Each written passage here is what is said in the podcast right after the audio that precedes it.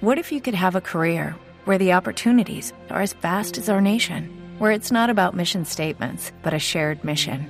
At U.S. Customs and Border Protection, we go beyond to protect more than borders from ship to shore, air to ground. Cities to local communities, CBP agents and officers are keeping people safe. Join U.S. Customs and Border Protection and go beyond for something far greater than yourself. Learn more at cbp.gov/careers. Senador Roy Barreras, buenos días. Muy buenos días, Néstor, a usted, a todo el equipo y a todos los oyentes. ¿Cómo les fue anoche en la votación? ¿Por qué la U, doctor Roy, terminó apoyando la reforma política del gobierno? Bueno, lo primero, Néstor, es que la U no terminó, sino que empezó impulsando la reforma política. Como usted recordará, yo mismo fui ponente de esa iniciativa, llevo meses recorriendo foros, seminarios, yendo a las bancadas, inclusive de los demás partidos. Escribí un libro que es una diatriba contra la lista abierta y que se publicó recientemente porque creo que el sistema clientelista corrupto que es la norma en Colombia de compra y venta de votos, de microempresas electorales, de lucha caníbal al interior de los partidos, que acaba la identidad ideológica de esas instituciones y sobre todo de financiación abierta, mafiosa y corrupta, es un pantano clientelista que hay que limpiar. Y eso se hace con la reforma política que debe contener cuatro elementos, lo dije anoche, y que deben recuperarse en la segunda vuelta porque los enterró la Cámara. La lista cerrada, la financiación estatal, la paridad de género y una autoridad electoral independiente que garantice que la democracia sea limpia. Hundir la reforma política anoche, como lo dije desde el viernes, implicaba condenarnos al sistema clientelista corrupto y perder la oportunidad de que en la segunda vuelta se incluya la lista cerrada, que es el corazón de la reforma. Sin lista cerrada no tiene sentido la reforma, pero aquí tenemos un segundo aire, una segunda oportunidad mm. para poder aprobarla. Sí. Doctor Roy, le hago la pregunta que le hice a la ministra del Interior sobre la aprobación de la U. De anoche, el, el, apoyo de la U, que para muchos resultó sorpresivo porque la presencia de la U termina salvando la reforma política. ¿Tiene algo esto que ver con la ESAP, con que a la ESAP ha llegado una persona eh, de su confianza, una persona por usted, mejor dicho, el apoyo de la U pasa por mermelada para el senador Roy Barreras? Pues esa ha sido la andanada de trinos del partido Cambio Radical cuando señalé con toda claridad que hay quienes le apuestan al fracaso de todo para proponerse como alternativa. Entiendo esa lógica que no comparto, digamos, de los partidos de oposición radical que quieren construir sobre las cenizas de un gobierno joven que empieza sin importar que en los tres años y medio le vaya mal a Colombia. A mí eso me parece mezquino. Sobre todo de algunos jefes políticos que perdieron la elección presidencial y entonces lo que quieren es demostrar supuestamente que como ellos no ganaron, Colombia se equivocó. Yo creo que hay que pensar por encima de esos apetitos y de esas emociones y creo que hay que pensar en que aquello que sea bueno para Colombia y definitivamente la reforma política que no defendimos anoche, esa es otra mezquindad. Hace tres años defendí la lista cerrada en la reforma de equilibrio de poderes. Un año antes ya había presentado yo mismo un modelo que es la lista cerrada, eh, semicerrada holandesa o cerrada no bloqueada con el intento de acabar con esa fórmula clientelista que impera en Colombia. Así que nosotros no nos inventamos el apoyo a la lista cerrada ayer, sino que la estamos impulsando con mucha dificultad al interior del propio partido. Pero doctor, doctor Roy, no me ha contestado, no, me ha contestado nada, con gusto, le contesto con gusto, le contesto todo, mi querido Néstor, le contesto todo con mucho gusto. Pero, pero venga. Entonces, la andanada de trinos que relacionan esa entidad parte de varios supuestos. El primero es el que acabo de mencionar, y es que se nos ocurrió apoyar la lista cerrada anoche o en los últimos días. Lo segundo parte del supuesto de que en esa entidad llegó, como usted bien dice, una persona de mi equipo, es todo lo contrario. Allí está encargada una persona que es una persona de carrera, que no milita conmigo, que era parte del equipo de Pablo Felipe Robledo, que no sé con quién milita ahora, pero que no tiene nada que ver con el partido de la U. Y que por supuesto implicaría que yo estoy dedicado y le dediqué la vida a ser un administrador de clientelas, Néstor. Estoy dedicado a construir lo que creo es una patria mejor. El país ha visto mi defensa y mi contradicción que se mantiene con el gobierno en temas mucho más de fondo, como por ejemplo los temas de la Giovanni, militar. Doctor Roy, ¿Giovanni Chamorro no es cercano políticamente a usted? No, no, no lo es. Hace 12 años esa persona ingresó en el gobierno Uribe, es un gran profesional. ¿No trabajó en su UTL? Y no, esa es la esa es la crítica del Partido Cambio Radical. Pero si quiere, digamos, más allá de lo que aprobamos hoy, Néstor, pues entonces dediquémonos a esta especie de juicio político que termina por convertir una fake news en el empantanamiento de noticias muy importantes que ocurrieron ayer, como el tema de la conexidad con el narcotráfico, no, no, no. o en ahora la segunda vuelta. Pero yo le digo lo siguiente, ya que usted me pregunta, deme la oportunidad de dejar absoluta claridad sobre eso, quiero ser preciso.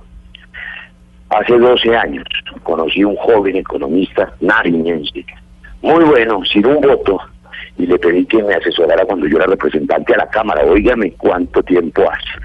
Gobierno Uribe. Ese joven, por su cuenta y riesgo, consiguió entrar al aparato gubernamental, creo que con el ministro de Comercio Exterior, cuyo nombre no recuerdo, Plata, en el gobierno Uribe. Y allá se quedó. Y lleva 12 años de carrera como funcionario eh, de director de control interno y no sé cuántos cargos más y lo encargaron de esa posición. Lo pueden votar esta mañana si quieren.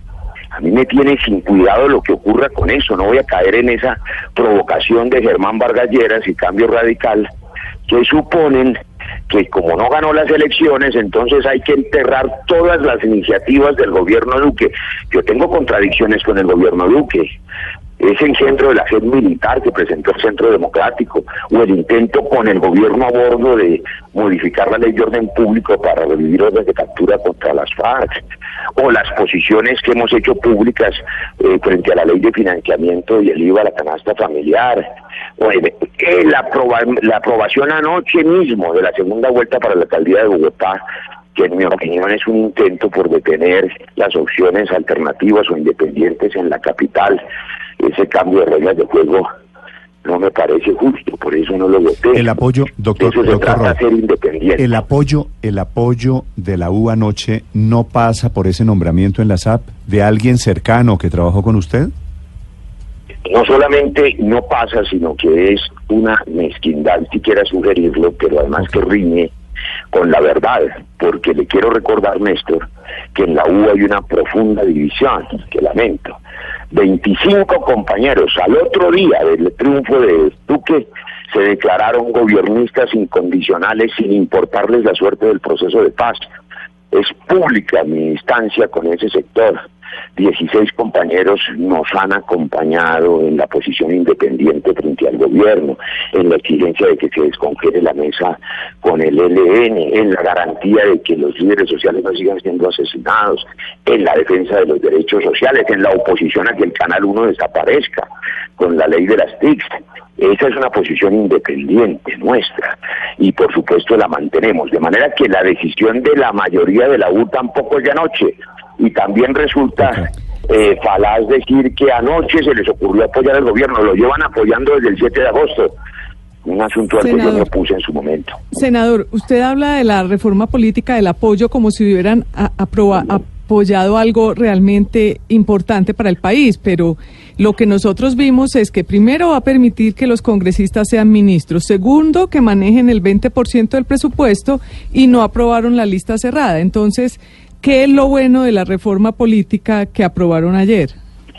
Pues esa es una pregunta de fondo y muchas gracias. Eso me recuerda a las tías que llegan a visitar el niñito recién nacido y entonces dicen que es niñito tan feo y no lo dejan crecer. Lo primero que tengo que decir es que la reforma que se aprobó en la Cámara es muy fea. Es más, es monstruosa. Y permítame otro ejemplo y sigo con esta metáfora. Si usted tiene un niño que nace sanito y completo, pues es un niño bello, pero si ese niño nace sin bracitos o sin piernas, pues es monstruoso para el dolor y la tragedia de la familia. Eso fue lo que aprobó la Cámara, una cosa monstruosa que al eliminarle la lista cerrada deja unas normas inútiles que además terminan siendo perversas, incluyendo algunas iniciativas que yo no acompaño, como por ejemplo la decisión sobre el presupuesto en el Congreso, iniciativa de la senadora Paloma Valencia, a la que me opuse públicamente, pero no por las razones populistas de quienes dicen que ella tiene la mala intención de repartir mermelada, no, yo me opongo por razones más de fondo. Es una propuesta completamente antitécnica que destruye cualquier posibilidad de orientar racionalmente el presupuesto y acabaría con el sistema general de participaciones. Está mal presentada, pero estoy seguro que la senadora Paloma, con la que tengo todas las distancias, a quien considero que hace todos los esfuerzos por hacer crisis la paz y tiene una visión guerrerista que no comparto y combato, cuando propuso esa, usted me está hablando, reforma, esa reforma la propuso ella de buena fe. Como si de usted buena no hubiera, fe. doctor Roy, como si usted no hubiera apoyado lo que se aprobó anoche, le parece horrible, le parece maluco, pero pero tiene el O voto. sea, usted salvó el niño sin paticas y sin bracitos y sin Así ojitos. es, así es Felipe, y le voy a decir por qué. Y sigo con mi ejemplo. Esa reforma de anoche ni siquiera es el parto, sino que es la interrupción del embarazo. Es un feto. ¿Por qué? Porque está a mitad de camino. Le faltan la segunda vuelta, cuatro debates. Si yo hubiera permitido que se hundiera anoche, nos habríamos condenado al sistema clientelista perverso de compra y venta de votos, de gamonalatos, de la financiación mafiosa y corrupta de las campañas, lo que tenemos hoy Senador. y que muchos periodistas han, de- han denunciado con valor. Sí. Había que salvarla para poder corregirlo Sí. en la segunda vuelta e introducir la lista cerrada, la paridad de género y la financiación estatal de las ¿Qué le, campañas. qué le hace pensar que en segunda vuelta le van a salir bracitos y piernitas, eh, retomando su ejemplo, a, a este proyecto de reforma política? la experiencia que tuvimos y que ustedes informaron en buena hora en el Senado. La ponencia que hicimos aprobar en la comisión primera y luego en la plenaria del Senado contenía los elementos de la lista cerrada. Sin lista cerrada no hay reforma. Vamos a defender esa posibilidad. Ayer con muy importantes voceros del Partido Verde y de la izquierda que se salieron porque tienen una lógica que yo respeto pero no comparto y mencioné cuál es, que todo fracase para proponerse como alternativa, pero me reconocían afuera en los pasillos ellos entienden que la lista cerrada es indispensable para arrancar el clientelismo de raíz, eso lo saben todos en las condiciones colombianas. En otros países la lista abierta es un avance, aquí no, porque aquí hay mafias, aquí hay corrupción y aquí se vuelve una relación clientelar individual. De manera que vamos a insistir, como hemos hecho desde hace tres años, en la lista cerrada para arrancar el clientelismo de raíz. Y si no lo logramos en la segunda vuelta, pues habrá que enterrar la reforma si nace de foro. Y yo espero en que eh, la Cámara, sobre todo, recapacite y entienda que sin lista cerrada no vale la pena la reforma. Son las 7 de la mañana, 17 minutos. Es el senador Roy Barrera sobre la aprobación de esta reforma política de anoche en el Congreso. Senador, gracias por acompañarnos. Muchas gracias a ustedes.